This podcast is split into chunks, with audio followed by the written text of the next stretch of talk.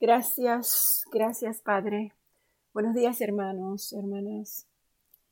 Padre, venimos a ti en el nombre de Jesucristo, reconociendo nuestras debilidades y nuestras necesidades durante estos tiempos, mi Dios. Padre, vengo ante ti poniendo ante tu presencia o trayendo ante tu presencia, presentando ante tu presencia a todos nuestros hermanos y hermanas de nuestra iglesia que puedan estar siendo de una manera u otra afectados emocionalmente, físicamente, mentalmente. Reconocemos nuestras debilidades y nuestras necesidades, sobre todo en tiempos de enfermedad. Acudimos, Señor, a buscar tu gracia porque tú eres nuestro sanador y te pedimos que nos reveles si de alguna manera, Padre amado, necesitamos cambiar nuestro estilo de pensar, de vivir, de ser, te damos gracias porque sabemos que Cristo llevó a la cruz toda maldición. Sabemos que por su sangre fuimos redimidos de llagas, de enfermedades, de virus, de, male, de todo tipo de de quejar en nuestro organismo, nuestro cuerpo, nuestra mente. La ley del Espíritu de vida en Cristo Jesús se manifiesta en nuestros cuerpos y se manifiesta en nuestros cuerpos mortales y vivificados en el Espíritu. Y renunciamos, Señor, en el día de hoy a toda desobediencia, a toda rebelión, a toda falta de perdón que pueda existir en nuestros corazones y declaramos que que hemos perdonado a todos los que nos han ofendido y caminamos en el amor tuyo, Padre, sin importar cuál sea la provocación que nos hayan hecho. Caminamos en tu amor y declaramos por fe que ese Dios que le da vida a los muertos y que llama las cosas que no son como si fuesen, es el mismo Dios que sanará nuestros cuerpos, nuestros hogares, nuestras familias, nuestras finanzas, nuestra mente, Señor, nuestra paz. Viviremos una vida saludable, exitosa y larga para honrarte, para bendecirte y para glorificarte, Señor. Padre, te invitamos, te invitamos, Espíritu Santo, para que manifiestes tu poder y tu gloria aquí con nosotros. Y que a través de la lectura de tu palabra, Señor, sea, seas tú glorificado, seas tú honrado damos gracias por esta gran oportunidad que nos das cada día, Señor, de leer tu palabra, de escudriñar tu palabra, de, alabar, de escuchar alabanza, Señor, y de separar, apartar este minuto, este, este tiempito, Señor, solamente para ti. Solamente para ti, Señor, reconociendo que, que es solamente por tu gracia que podemos cumplir cualquier llamado, y que podemos hacer cualquier cosa en nuestras vidas. Padre, queremos ser instrumentos en tus manos para bendecir a los demás. Gracias, mi Dios. Gracias. En nombre de Jesús. Amén. Bueno, mis hermanos, continuamos con la lectura de la Biblia. Nos quedamos en segunda de Samuel capítulo 20 en el versículo 21. Así que continuamos así la palabra del Señor se lee en nombre del Padre y del Hijo y del Espíritu Santo. Estamos leyendo la nueva traducción viviente. Joab le contesta a, David, le dice, créame, yo no quiero devorar ni destruir su ciudad. Este no es mi propósito. Lo único que quiero es capturar a un hombre llamado Seba, hijo de Bicri, de la zona montañosa de Efraín, quien se rebeló contra el rey David si ustedes me entregan a ese hombre, yo dejaré a la ciudad en paz. La mujer les responde a, Joab, arrojaremos muy bien, eh, arrojaremos su cabeza sobre la muralla. Enseguida la mujer se dirige a todo el pueblo con su sabio consejo y le cortaron la cabeza a Seba y se la arrojaron a Joab. Así que Joab tocó el cuerno de carnero, llamó a sus tropas y se retiraron del ataque. Todos volvieron a sus casas y Joab regresó a Jerusalén para encontrarse con el rey. Ahora bien, Joab era el comandante del ejército de Israel, Benaía, hijo de Joaída, era el capitán de la guardia personal del rey. Adoniram estaba a cargo del trabajo forzado. Josafat, el hijo de Ailud, era el historiador real. Seba era el secretario de la corte, Sadoc y Abiatar eran los sacerdotes. Eh, Ira, un descendiente de Jair, era el sacerdote personal de David. Durante el reinado de David hubo un hambre que duró tres años. Entonces David consultó al Señor y le dijo, ah, el hambre se debe a que Saúl y su familia son culpables de la muerte de los gabonitas. Entonces el rey mandó a llamar a los gabonitas. No formaba parte de Israel, pero eran todo lo que quedaba de la nación de los amorreos. Y el pueblo de Israel había jurado no matarlos. Pero Saúl, en su celo por Israel y Judá, trató de exterminarlos. Y David le preguntó, ¿Qué puedo hacer por ustedes? ¿Cómo puedo compensarlos para que ustedes vuelvan a bendecir al pueblo del Señor? Bueno, el dinero no puede resolver este asunto entre nosotros y la familia de Saúl, le contestaron los gabonitas. Tampoco podemos exigir la vida de cualquier persona de Israel. Y David le dice, ¿qué puedo hacer entonces? Solamente dígame y lo haré por ustedes. Y ellos le responden, fue Saúl quien planeó destruirnos para impedir que tengamos un lugar en el territorio de Israel. Así que entreguemos siete hijos de Saúl y los ejecutaremos delante del Señor en Gabaón, en el monte del Señor. Muy bien, dijo el rey, yo lo haré. Debido al juramento que David y Jonatán habían hecho durante, delante del Señor, el rey le perdonó la vida a Mefiboset, el hijo de Jonatán nieto de Saúl. Sin embargo, le entregó a los dos hijos de Saúl, Armoni y Mefiboset, cuya madre fue Rispa, la hija de Aja. También les entregó a los cinco hijos de la hija de Saúl, Merab, la esposa de Adriel, el hijo de y de Meola. Y los hombres de Gabaón los ejecutaron en el monte delante del Señor. Los siete murieron junto, juntos al comienzo de la cosecha de la cebada. Después, Rispa, la hija de Ajá y madre de dos de los hombres, extendió una tela áspera sobre una roca y permaneció allí toda la temporada de la cosecha. Ella evitó que las aves carroñeras despedazaran los cuerpos durante el día e impidió que los animales salvajes se los comieran durante la noche. Cuando David supo lo que había hecho Rispa, la concubina de Saúl, fue a ver a la gente de Jabes de Galaad para recuperar los huesos de Saúl y de su hijo Jonatán. Cuando los filisteos mataron a Saúl y a Jonatán en el monte Gilboa, la gente de Jabes de Galaad robó sus cuerpos de la plaza pública de Betán, donde los filisteos lo habían colgado. Y de esa manera David obtuvo los huesos de Saúl y Jonatán, al igual que los huesos de los hombres de que los gabonitas habían ejecutado. Luego el rey ordenó que enterraran los huesos en la tumba de Cis, padre de Saúl, en la ciudad de Sela, en la tierra de Benjamín. Después Dios hizo que terminara el hambre en la tierra. Una vez más, los filisteos estaban en guerra con Israel y cuando David y sus hombres estaban en los más reñidos de la pelea, a David se le acabaron las fuerzas y quedó exhausto. Isbi Benob era un descendiente de los gigantes. La punta de bronce de su lanza pesaba más de tres kilos y estaba armado con una espada nueva. Había acorralado a David y estaba a punto de matarlo, pero Abisaí, el hijo de Sarbia, llegó al rescate de David y mató al filisteo. Entonces los hombres de David declararon, no volverás a salir con nosotros a la batalla, porque arriesgarnos, ¿por qué nos vamos a arriesgar a que se apague la luz de Israel? Después hubo otra batalla contra los filisteos en Gob. Mientras peleaban, Sibecaí de Usa mató a Saf, otro descendiente de los gigantes. Durante otra batalla en Gob, el Hanam, hijo de Jair de Belén, mató al hermano de Goliat de Gat.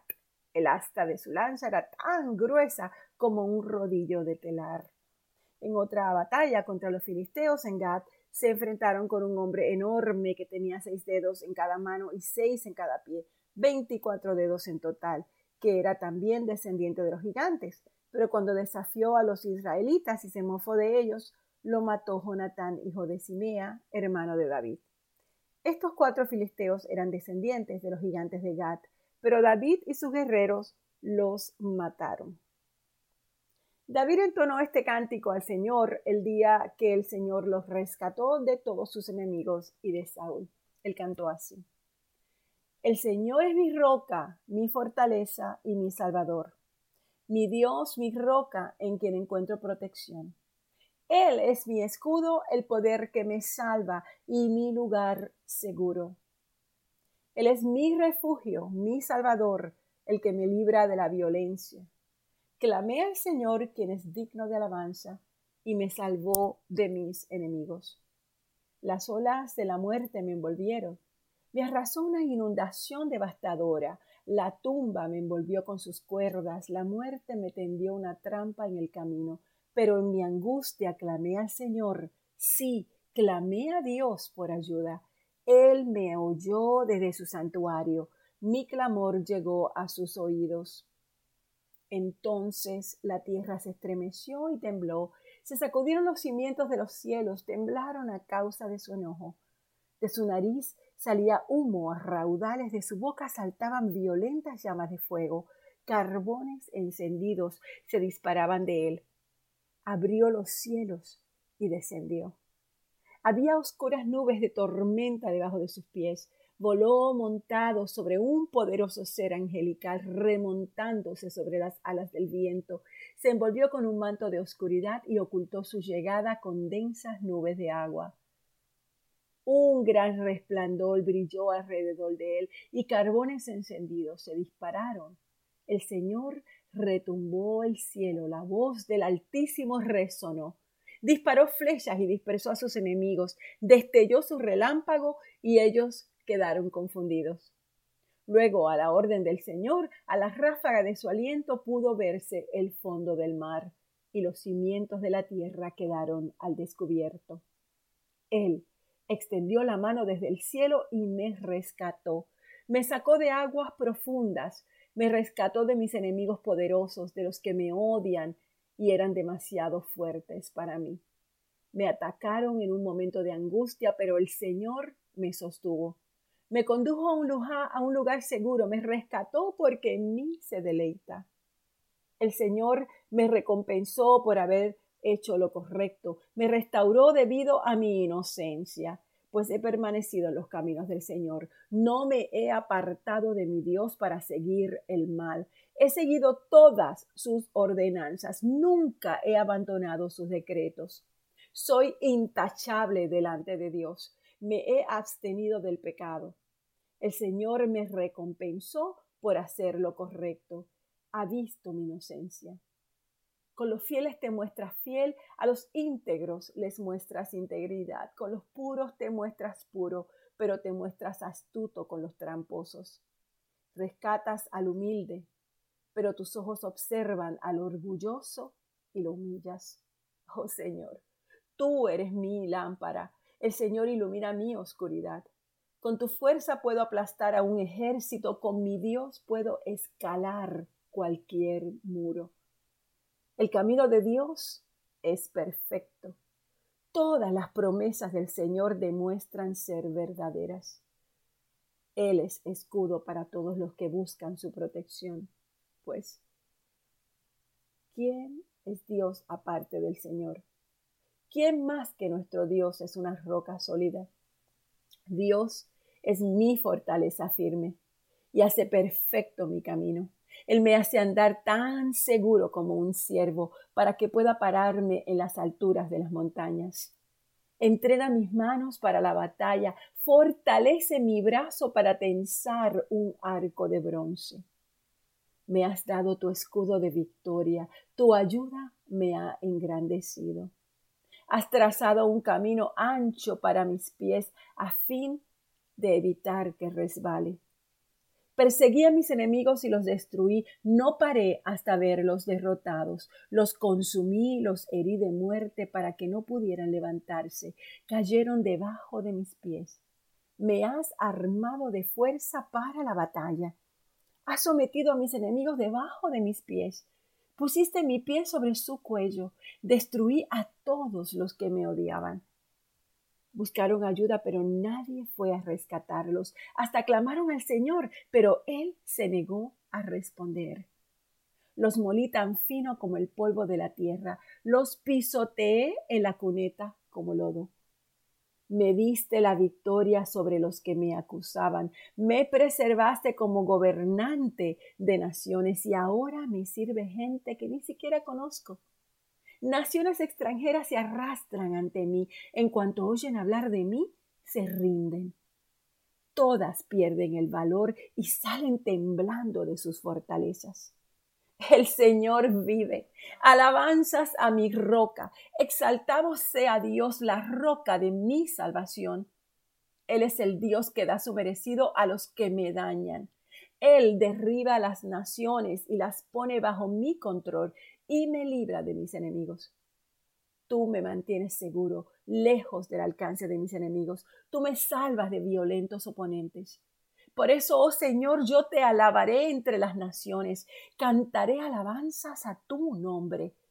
Le das grandes victorias a tu rey. Le muestras inagotable amor a tu ungido, a David y a todos sus descendientes, para siempre. Estas son las palabras de David, hijo de Isaí. David el hombre que fue elevado tan alto, David el hombre ungido por el Dios de Jacob, David el dulce salmista de Israel, declara. El Espíritu del Señor habla por medio de mí, sus palabras están en mi lengua. El Dios de Israel habló, la roca de Israel me dijo, el que gobierna con justicia y gobierna en el temor de Dios es como la luz de la mañana al amanecer, como una mañana sin nubes, como el brillar del sol sobre la hierba nueva después de la lluvia. ¿Acaso no es a mi familia que Dios ha elegido? Sí, ha hecho un pacto eterno conmigo. Su pacto está arreglado y asegurado hasta el último detalle. Él garantizará mi seguridad y mi éxito. Pero los que no conocen a Dios son como espinos que se desechan, porque descargan la mano que los toca, se deben usar herramientas de hierro para cortarlos, serán completamente consumidos por fuego. Nos vamos a quedar aquí en el capítulo 23, versículo 7. Padre, gracias Gracias por tu palabra, Señor. Tú nos dejas saber que tú eres nuestra roca, que tú nos rescatas, que tú eres nuestro Salvador, que tú eres nuestra fortaleza, que en el único que podemos encontrar protección es en ti, porque tú eres nuestro escudo, tú eres el poder que nos salva, tú eres el lugar seguro, tú eres nuestro refugio, Padre amado, tú eres nuestro Salvador, tú eres el que nos libra de la violencia, de las enfermedades, tú eres el que nos rescata, Señor, de los lugares oscuros de nuestra vida. Gracias, mi Dios. Gracias, Señor porque cuando escuchamos tu palabra cada vez más, Señor, nos acuerdas de tu amor.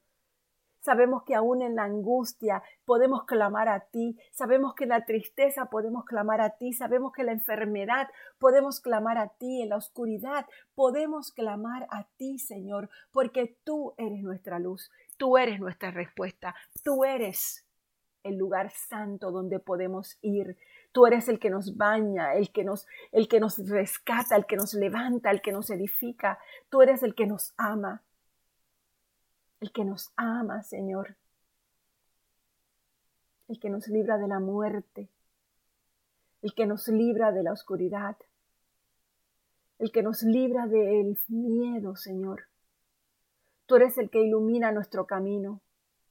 Tú eres el que escucha nuestros pensamientos, el que conoce nuestro ser, el que sabe las intenciones de nuestro corazón. Tú, Señor, eres todo, el todo de todo.